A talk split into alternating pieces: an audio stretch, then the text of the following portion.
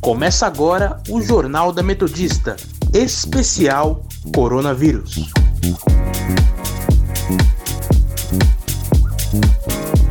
Eu sou Luciana Kim. E eu, Amanda Caires. E está começando o Jornal da Metodista, especial sobre coronavírus. Estamos aqui para informar vocês das principais notícias de hoje, terça-feira, dia 7 de abril de 2020. Se você quiser nos seguir, acesse nosso Instagram, arroba portalrronline ou arroba Sônica Metodista.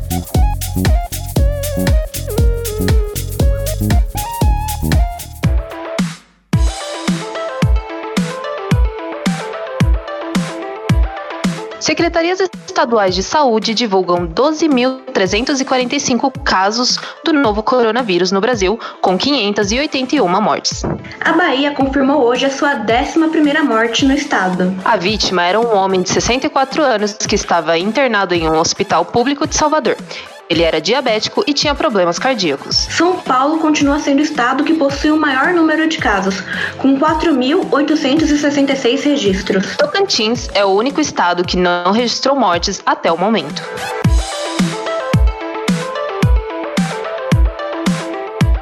Relatório técnico divulgado pelo ministro da Saúde, Luiz Henrique Mandetta, e especialistas da mesma área afirmam que o pico de casos do Covid-19 no Brasil será entre abril e maio. Além disso, o documento também afirma que o país vai continuar enfrentando a doença até setembro. O texto foi publicado na revista da Sociedade Brasileira de Medicina Tropical. O relatório fala sobre como o Brasil enfrenta a pandemia traz a cronologia das ações da Organização Mundial da Saúde e do país. Ele também alerta para o período de outono e inverno, pois nesses meses existe uma maior ocorrência de doenças respiratórias. O relatório também cita medidas como isolamento social e uso de máscaras como forma de conter a pandemia no território brasileiro.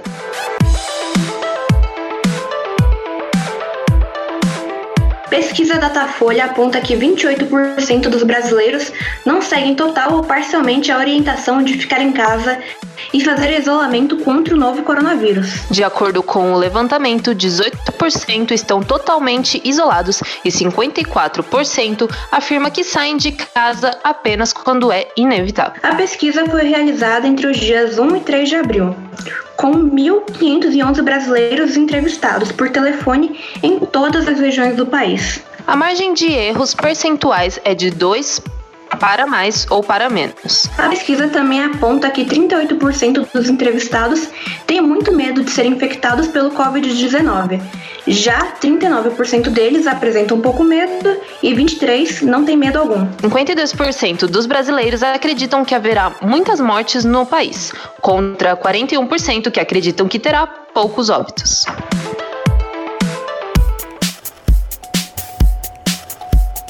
Hora da prestação de serviço.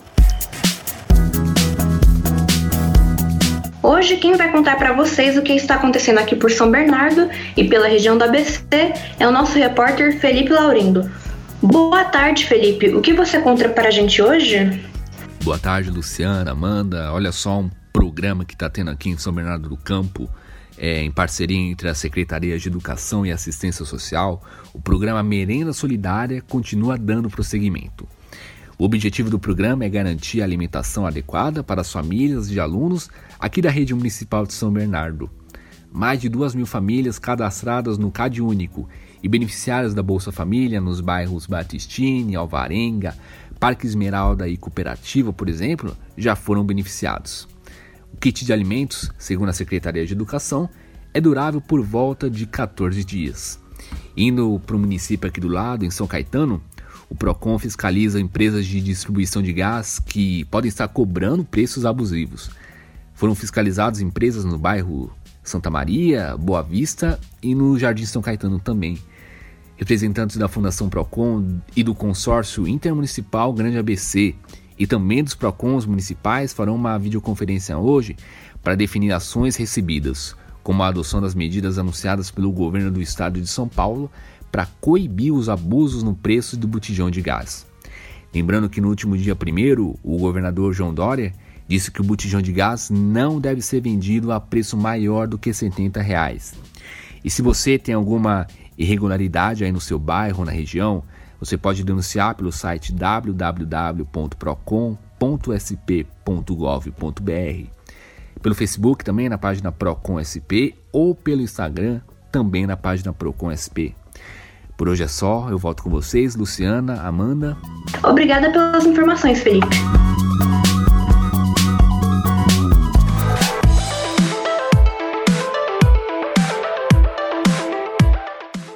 Pagamento do auxílio de três parcelas de 600 reais a trabalhadores informais deve começar nesta quinta-feira, segundo a previsão divulgada pelo ministro da Cidadania, Onyx Lorenzoni. Os primeiros a receber deverão ser cerca de 10 milhões de pessoas que estão no cadastro único do governo federal e que têm conta no Banco do Brasil ou poupança na Caixa. Entretanto, nesse caso, não estão incluídas pessoas que recebem Bolsa Família. Para quem está no cadastro único sem receber Bolsa Família, mas com conta em outros bancos, a parcela será liberada na próxima terça, dia 14 de abril. Os trabalhadores informais que não estão no cadastro único devem se inscrever no auxílio emergencial e a parcela cairá cinco dias úteis após a inscrição. A inscrição do auxílio emergencial pode ser feita por aplicativo e pelo computador. E caso haja alguma dúvida, basta ligar para o número 111. Já os beneficiários da Bolsa Família irão receber a partir dos últimos 10 dias úteis de abril.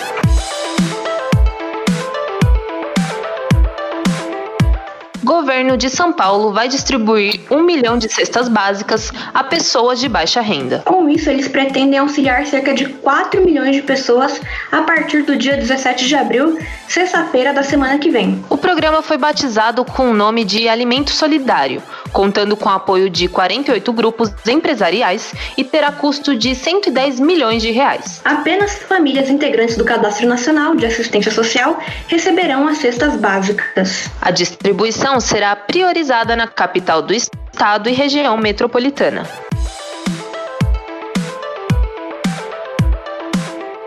O governador João Dória anuncia hospital de campanha contra a Covid-19 no complexo do Ibirapuera. O lugar receberá casos de baixa a média complexidade e terá 240 leitos. O investimento do governo será aproximadamente 42 milhões de reais. O hospital de campanha do Ibirapuera vai contar com 800 profissionais de saúde e terá área de 7,5 mil metros quadrados. O local contará com tomógrafos, que são equipamentos para exames que medem a extensão da Covid-19 no organismo dos pacientes.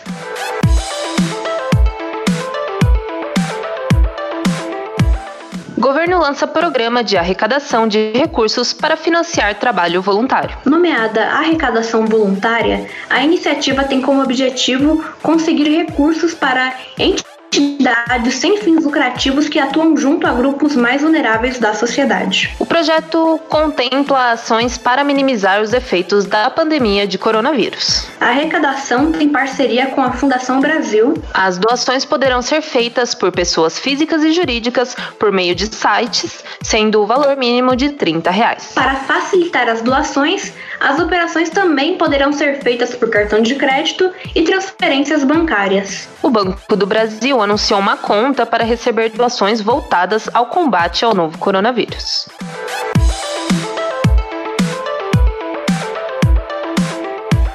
Governador do Rio de Janeiro, Winslow Witzel, autoriza entrega em domicílio para comércio e flexibiliza a circulação em cidades onde não há casos confirmados do novo coronavírus. O texto ainda será publicado em um decreto com mudanças no enfrentamento do Covid-19. Ele disse que, apesar dessas autorizações, não haverá aumento presencial nas lojas e não haverá pessoas também no drive-thru. Terá apenas entregas em domicílio. E com a quantidade de números de casos no Rio de Janeiro, Witzel diz que já há previsão para estender a quarentena na maior parte do estado. E que a previsão do governo é que medidas de restrição de circulação sejam renovadas até o fim de abril. No noroeste fluminense, nos locais em que não houver confirmados da doença, as medidas restritivas devem ser relaxadas.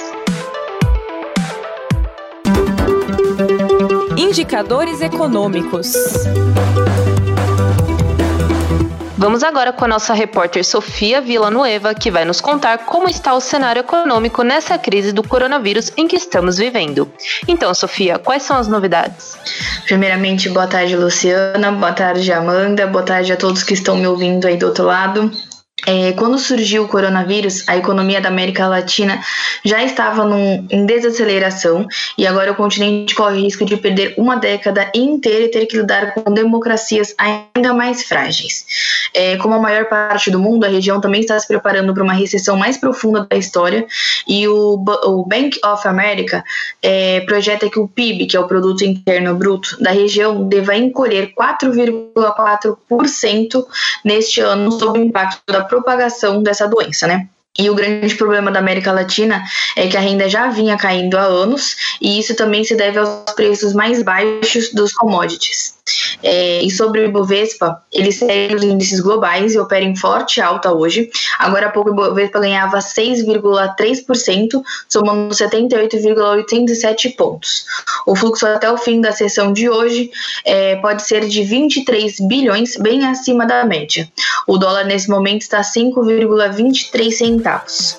Agora é com vocês aí, meninas. Obrigada, Sofia.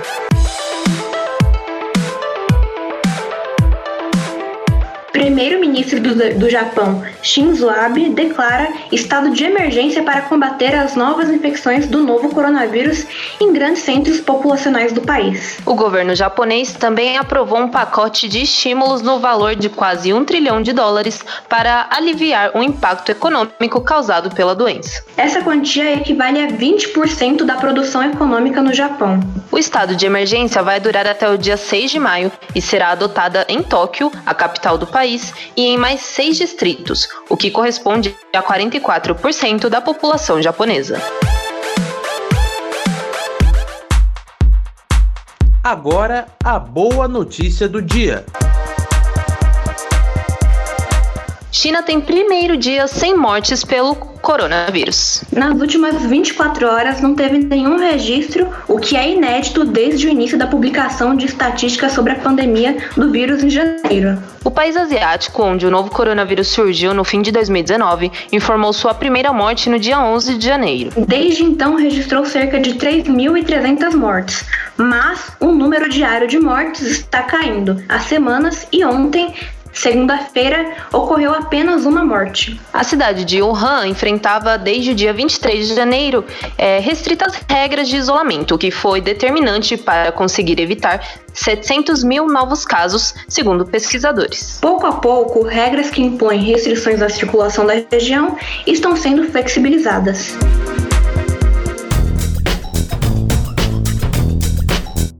Hashtag Fique em Casa.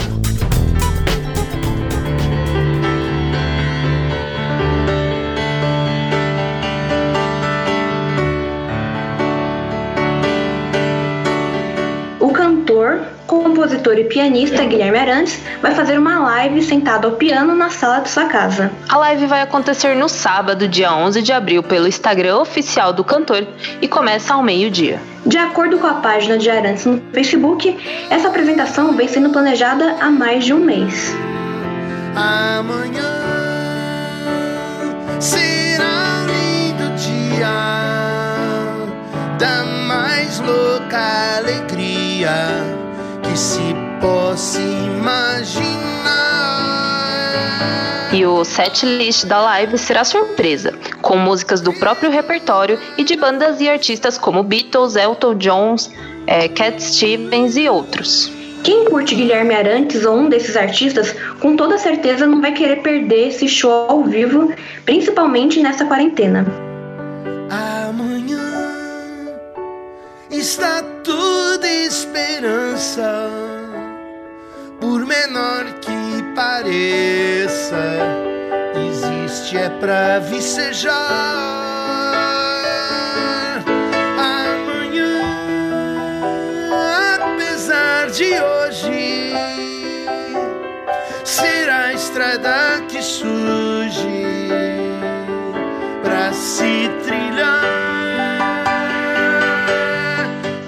por aqui o programa de hoje. Lembrando que se você quiser seguir a gente nas redes sociais, estamos no Instagram, arroba portal RR Online e arroba Sônica Metodista. Para mais informações, acesse o nosso portal através do endereço www.metodista.br barra RR Online.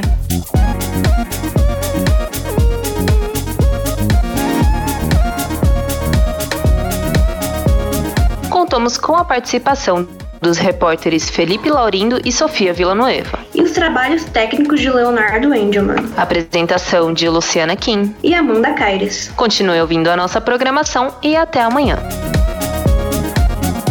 Termina aqui o Jornal da Metodista, especial Coronavírus.